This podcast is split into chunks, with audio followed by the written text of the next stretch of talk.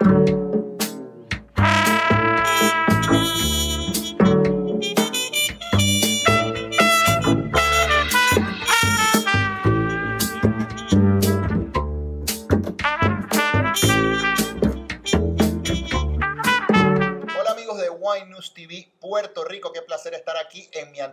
Saben que estuve mucho tiempo grabando aquí con ABC5 Puerto Rico y estoy con Rafa y Pablo de Bodegas Hispano-Suiza. Estos son la parte hispana de la bodega que ahora son mayoría. Pablo ya lo he entrevistado en el canal y bueno, ahora tengo el placer de, conocer a Rafa. Y bueno, como tú ya estuviste en el programa, vamos a empezar con Rafa, ¿te parece? Me parece bien. Rafa, cuéntame un poquito cómo, cómo va el proyecto o de qué va el proyecto de Hispano Suiza para aquellas personas que recién van a conocer eh, la bodega.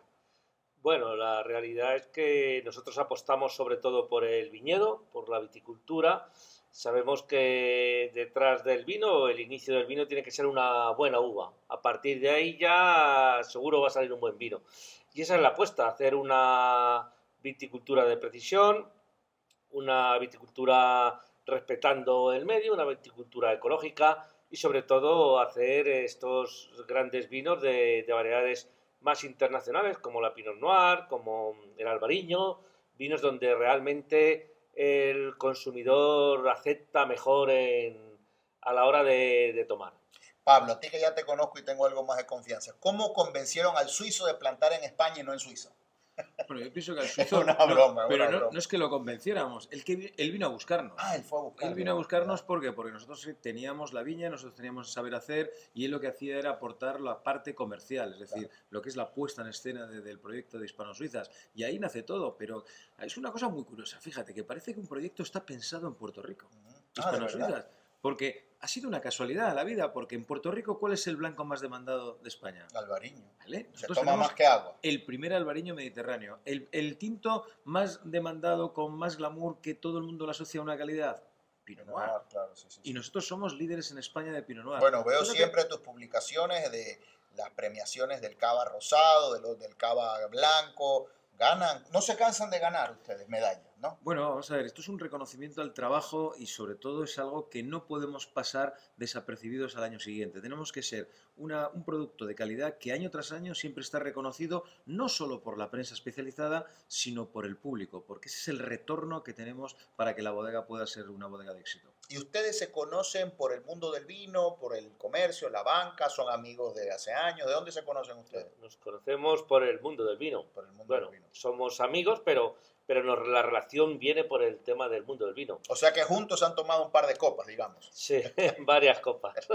bueno, ¿la bodega físicamente dónde ubica o tienen varias dependencias? No, la bodega se ubica en Requena, en, en Valencia, capital Valencia y a unos 70 kilómetros del, mar, pero a una altitud de 700 metros de altitud. Eso es lo que nos hace ser un poco distintos y referentes a nivel de, calidad de nuestro producto. Estamos hablando de un viñedo de altura, un viñedo de 700 metros. ¿Qué ocurre con, este, con esta altitud? Que tenemos una diferencia térmica del día a la noche de entre 15 y 20 grados. Oh, claro, y entonces refresca en la noche, y calienta en el día y la uva sufre y bueno, da mejores vinos. ¿Cuántas etiquetas hacen? Porque son varias que tienen. Sí, a, día de hoy estamos con 12, 12 tipos de vinos diferentes cuatro espumosos en la denominación de origen cava, porque no nos olvidemos que Requena es denominación de origen cava y es la segunda zona de producción más importante de España después de Cataluña, lógicamente. Luego también trabajamos con denominación de origen Valencia, donde a día de hoy solo ya nos queda una etiqueta en la denominación de origen Valencia, y luego el resto de etiquetas las estamos trabajando con denominación de origen Utiel Requena, que es la denominación de origen muy importante la zona porque son 34.000 hectáreas de superficie y ahí es donde está ubicada la, bodega, en el término municipal de Requena. ¿Y el viñedo es propio o tienen contratos con agricultores? Viñedos propio, estamos hablando de que el inicio del proyecto eran 86 hectáreas, hoy estamos en 105 hectáreas de viñedo propio, de las cuales 65 hectáreas son las que están entrando a la bodega a día de hoy, con el objetivo siempre de seleccionar de lo bueno lo mejor y que nunca tengamos problemas de abastecimiento ni de que tengamos que eh, coger una calidad que no toca. Siempre vamos a seleccionar. ¿Hace cuánto eh, están en Puerto Rico? La bodega lleva una década más o menos, un poquito menos. 2017. Seis años. Finales del 2017 empezamos a llegar a Puerto Rico, 2018 hacemos el, como dijéramos, el gran desembarco y a partir de ahí el 19 es cuando la bodega empieza a funcionar y nos llega nuestra amiga la pandemia.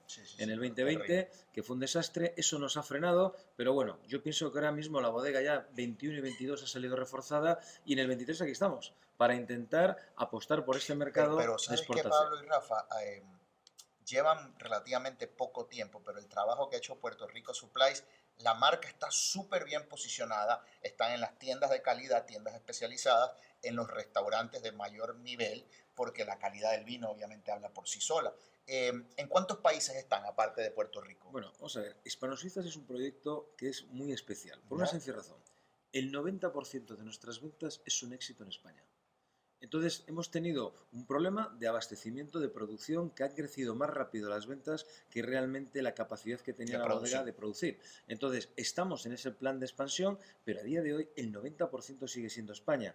Objetivo 2023, iniciamos lo que es la parte de exportación reforzando los cuatro mercados que teníamos, porque teníamos un poquito en el centro Europa, países, países nórdicos y prácticamente en lo que es eh, América estábamos solo en Puerto Rico, no estamos en Estados Unidos y ahora queremos entrar en México y Brasil pero no tenemos capacidad para poder alimentar un mercado como en Estados Unidos en el sentido de que hasta que la bodega no se ponga en rendimiento no vamos a poder. Y, no quiere sacrificar la calidad simplemente produciendo, comprando uvas o diluyendo para nada. Bueno, vamos a hablar del primero. Brindo con ustedes. Salud.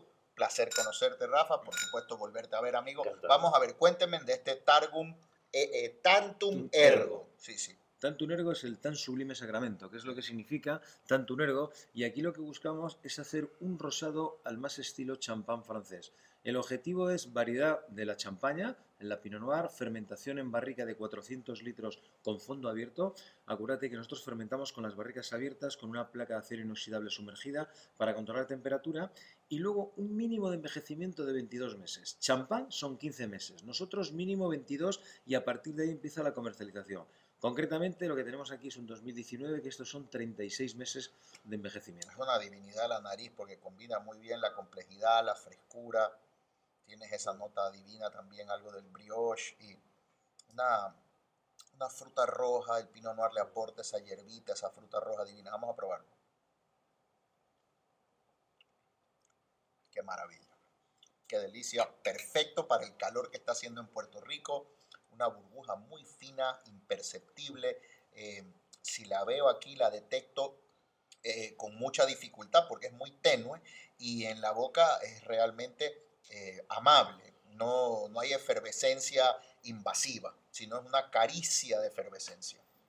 Ese es el objetivo de este tipo de, de, elaboración y lo más importante es la cremosidad que le llamamos nosotros, es decir, que no sea un cava que sea agresivo, que tenga sensación picante cuando lo, cuando lo metes a la boca, sino que sea un cava que sea cremoso, elegante, y eso lo conseguimos con el paso del tiempo y con lo que es el trabajo que hacemos en campo, más el proceso de elaboración. ¿Es 100% Pinot Noir? Eso es 100% Pinot Noir. Está maravilloso. Y es el cava ideal. Tú te imaginas ahora mismo aquí en una playa de Puerto Rico, fantástica, en un bote, y abriéndote una botella de rosado, que es lo que más glamour tiene ahora mismo a nivel mundial. Y es un color, y es un color eh, muy elegante. Porque oro rosa. Sí, sí, es un oro rosa, correcto, porque hay unos rosados que parecen culé. Bueno, hay de todo. Se ríe Rafa. Hay un, es un color divino, muy elegante, como bien dices, muy, muy afrancesado, muy estilo champaña. Mm. Es que no me, no puedo cansar, no me canso de, de poder disfrutarlo en nariz. Lo, importante que, que, buscamos dentro de todos nuestros productos es que la fruta permanezca por, por encima, porque tenemos que tener claro que, el vino o el cava viene de la uva, entonces ahí trabajamos mucho que la fruta aparezca siempre. Me encanta esa salinidad que tiene, la acidez es perfecta para comer. Tú has dicho muy bien que en una playa, en un bote, con amigos, pero ojo que esto también es para mantel alto, una mesa eh, bien puesta, eh, tiene mucha estructura sin ser eh, necesariamente potente o goloso, o sea, es habla poco pero espeso, ¿no? O sea, es, es muy serio, pero a la vez es muy versátil. Creo que puede ir solo y que con comida iría maravilloso. Pero solo nunca. Siempre mejor en compañía. No, no, no, solo de, que no comas nada. solo tú dices, ah, no solo. es verdad, es verdad. Al final, el, el, cava y sobre todo lo que son los espumosos de calidad, siempre es un momento de unir y reunir gente. Es un momento de amigos, un momento de disfrutar, un momento de celebrar. Y como hay muchas cosas que celebrar, cualquier excusa es buena. Claro, solo sin comida va bien, este, como tú decías, playa, un bote, eh, que estés de repente con amigos alrededor de una piscina, pero también después de que sales te vas a ir a comer algo, iría divino en mesa, o sea, con comida eh, sería divino. Bueno, vamos a hablar, si les parece ahora, de este albariño que, bueno, la gente en Puerto Rico toma albariño como tomar agua, o sea, es una barbaridad la cantidad de albariño que se consume, por supuesto, por nuestra herencia española, nuestro gran cariño por la madre patria, pero esto es un albariño que no es de Rías Baixas, es un albariño mediterráneo. Háblame de este albariño. Es el primer albariño mediterráneo que se elabora en España, en el sentido de que nosotros hemos adaptado la variedad albariño a una denominación de origen, concretamente en la zona de Requena, para conseguir hacer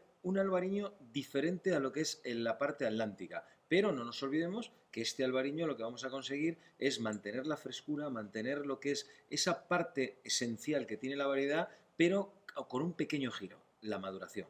Nosotros tenemos más sol que en el norte de España y lo que vamos a tener es más equilibrio de maduración y no queda, que no tenemos esa acidez punzante que muchas veces puede penalizar los albariños. Pero lógicamente hoy en día el albariño en Rías Baixas se hacen maravillas, maravillas en lo que es la, calidad. Por eso hay una cosa curiosa. Esto va barrica. Esto lleva barrica. Qué maravilla, porque esto lleva barrica. Es, muy exuberante, o sea, es, un albariño que, fíjate, lo que es la textura, la densidad, cuando lo agitas en la copa, que llama mucho, mucho la atención. Una, lámina muy marcada. A partir de ahí tiene la presencia de la madera con ese fondo de fruta muy madura, ya con el paso del tiempo. Eso nos está marcando un valor diferenciador. Pero vamos a probarlo en boca, que es realmente estos vinos donde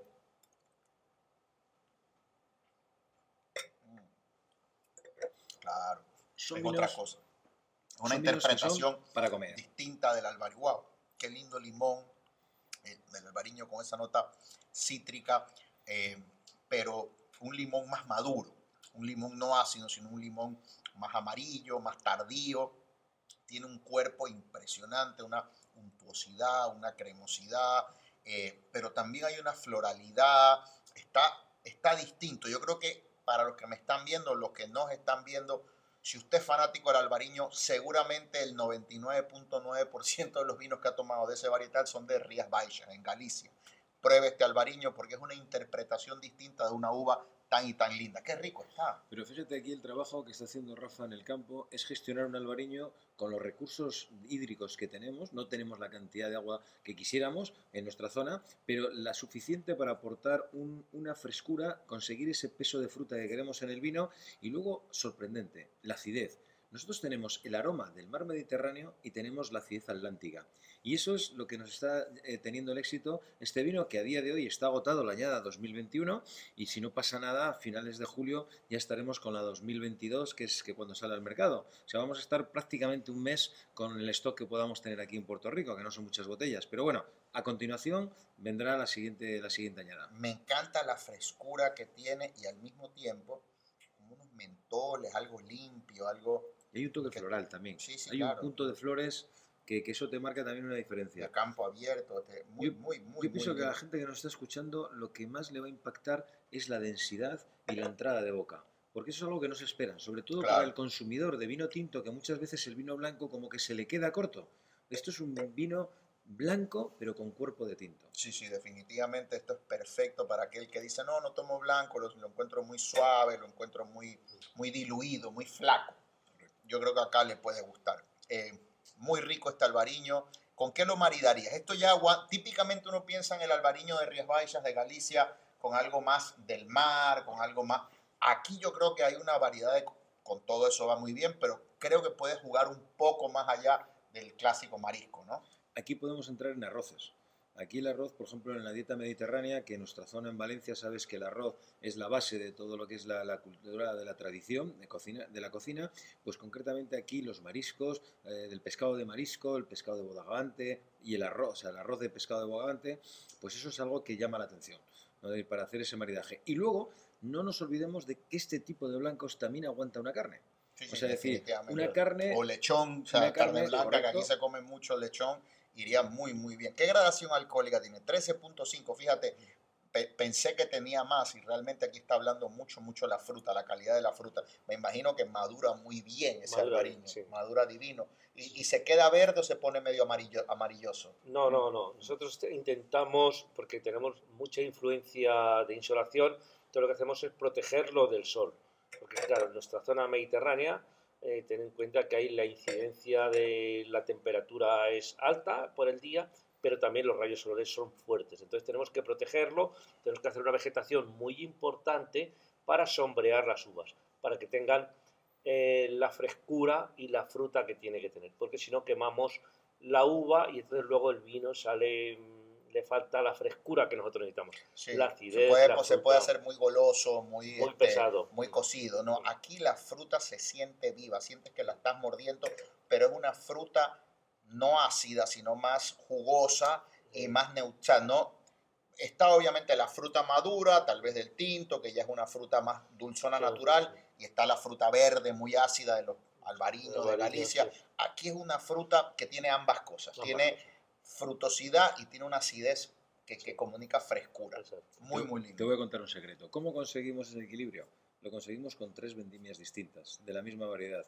¿Por qué? Porque los albariños, lo típico del albariño es un contenido de ácido málico, de esa fruta verde que no madura bien, más ácido, más alto. Entonces, para nosotros intentar buscar esa frescura, vamos a hacer tres vendimias. Una vendimia con un grado alcohólico potencial de 11 grados, luego una vendimia ya que entramos en 13,5 y medio y una vendimia de casi 15 grados. O sea que recoges tres veces para hacer este efectivamente. Recoges tiempo A, dejas que pase un tiempo, recoges tiempo B, dejas que pase un tiempo, Correcto. tiempo C. Con eso que conseguimos el equilibrio. Por eso todas las sensaciones que estás transmitiendo te despistan un poco. Claro, te claro. despistan claro. porque hay una parte madura, una parte verde. Y eso es lo que todo el mundo cuando lo cata.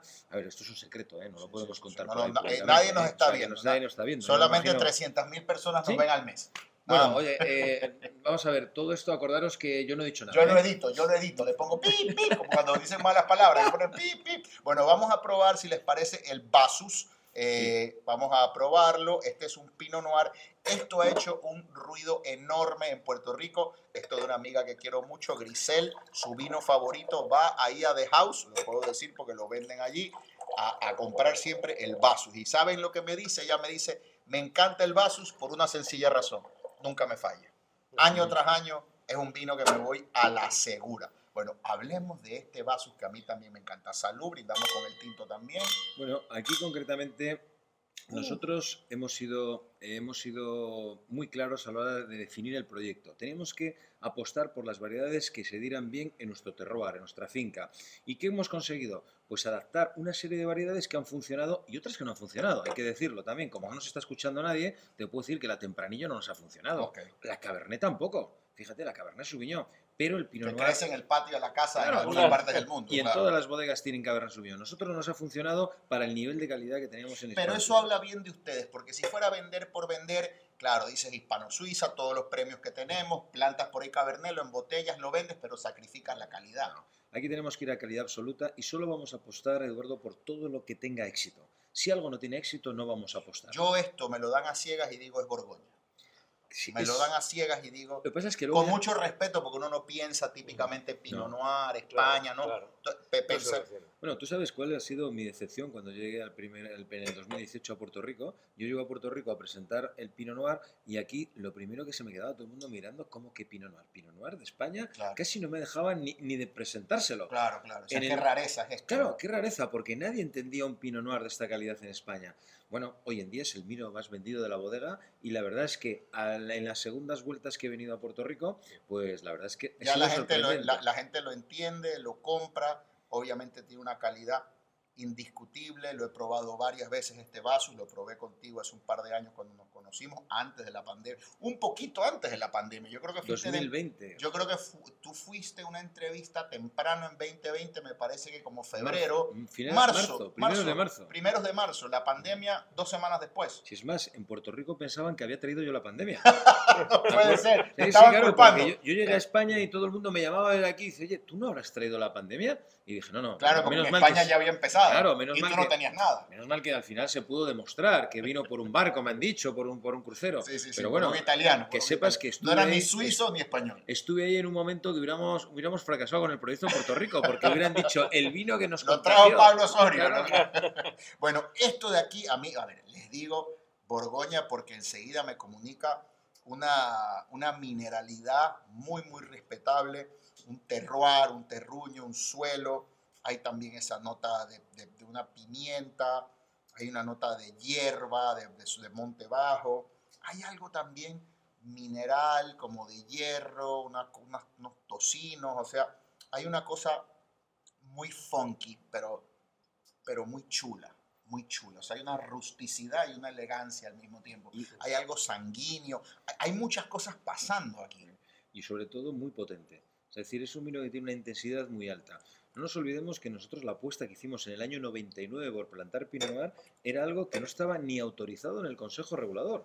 Tuvimos que autorizarlo en el 2006. Nos costó siete años conseguir que nos autorizaran la variedad para que fuera una variedad acogida a una denominación de origen. Hoy en día es el éxito, pero no fue fácil el empe- empezar con ella. Y todo ese envejecimiento que tiene con la forma de trabajar, con esas barricas de 400 litros, hacer lotes de producción de 400 en 400 kilos de uva, luego hacer mezclas y envejecer 10 meses con roble francés, solo con barrica nueva, porque al año siguiente cambiamos todas las barricas de la bodega. Eso es lo que nos da este vino tan complejo, donde empezamos a encontrar de todo, incluso ese peso de fruta de esa cereza, esa cereza oscura, esa cereza negra, cherry. como la, mer- la mermelada de, de cereza que te marca también. Y luego la boca, ¿qué me cuentas No, la boca? boca es una locura, es una seda, el final es salino, es largo, es persistente, es muy cremoso el vino, pero no es pesado, o sea, lleva muy bien su estructura. No es un vino que tú digas, wow, qué concentración. Más, más que el cuerpo del vino, lo que me maravilla es el final del vino. El final del vino es largo, es, es, es secante, como que te provoca ir por otra copa, te provoca comerte algo. eh, el equilibrio está perfecto porque no hay madera invasiva. Yo te diría que está muy bien integrada la acidez, el tanino, el alcohol, la madera. Es un vino eh, muy, muy rico y creo que con los años va a ganar. ¿Cómo están tomando los vasos de hace un par de años? Me imagino que Bueno, la verdad es que Alucinante, ¿no? están muy bien y nosotros ahora mismo aquí en Puerto Rico se está acabando ya la añada 2019, que la bodega ya está con la siguiente añada y te puedo decir que la sorpresa es que incluso tenemos catas verticales desde el año 2000 2006 de Pinot Noir. Y eso es algo que es nuestro histórico para aprender lo que pasa en cada añada con la pluviometría, temperaturas máximas, temperaturas mínimas, condiciones de producción por parcelas. Y eso nos lleva a tener un histórico que, te digo la verdad, es la base de datos para seguir una mejora continua. probar para creer. Correcto. ¿Saben lo que Sí. les quiero decir con eso, verdad? Que tengo que ir a verlos y Claro, probar, claro. que me No, saques una botella pero- vieja y me digas, Eduardo, Pero, eh, Eduardo, esto es lo que te dije en Puerto Rico. te-. Si vas a mío, fue España, mío. si vas a Y España no y te no nos vienes a enteras. ver, claro, sí, pues sí. ya no puedo hacer otra cosa. No pude, no pude, pero regreso, regreso el próximo mayo, finales de mayo, principios de junio. Ahí, ahí espero poder compartir con ustedes. Voy a ver a un amigo en la zona de ustedes, a Tony Sarrión, deben conocerlo. a Claro. Tony. 30 kilómetros estamos. Bueno, voy a ver a Claro. Tony, estuve con él hace poco y bueno, esta es invitación pendiente, así que les llamaré. Ustedes tienen varios vinos adicionales a estos que son deliciosos. Tienen una bobal también que Sí. es eh, maravillosa. He probado de ustedes un blend que, que la botella es como negra, Sí, el el cubo. etiqueta Cubo es una belleza de vino. Tienen una burbuja que no es rosada, sino que es Blanca. que es divina. Bueno, prueben, mi gente, los vinos de Hispano Suiza son una maravilla. Estos son los señores de la parte hispano, que es el principio del nombre de la bodega. Los consiguen con los amigos de Puerto Rico Supplies y en muchos puntos de venta de tiendas especializadas, restaurantes de alta gama y también cuando tienen suerte los consiguen en tiendas donde los eh, amantes del vino eh, no solo compran vino, sino compran conservas, comp- estoy pensando en la hacienda, por ejemplo, compran prosciutto, salami, o sea, puntos de venta donde hay alta, alta gastronomía. Muchas gracias por vernos, recuerden suscribirse al canal, gracias Pablo, gracias por la Gracias visita, Rafa, un placer conocerte. Encantado. y bueno, seguiremos informando, gracias por vernos, salud.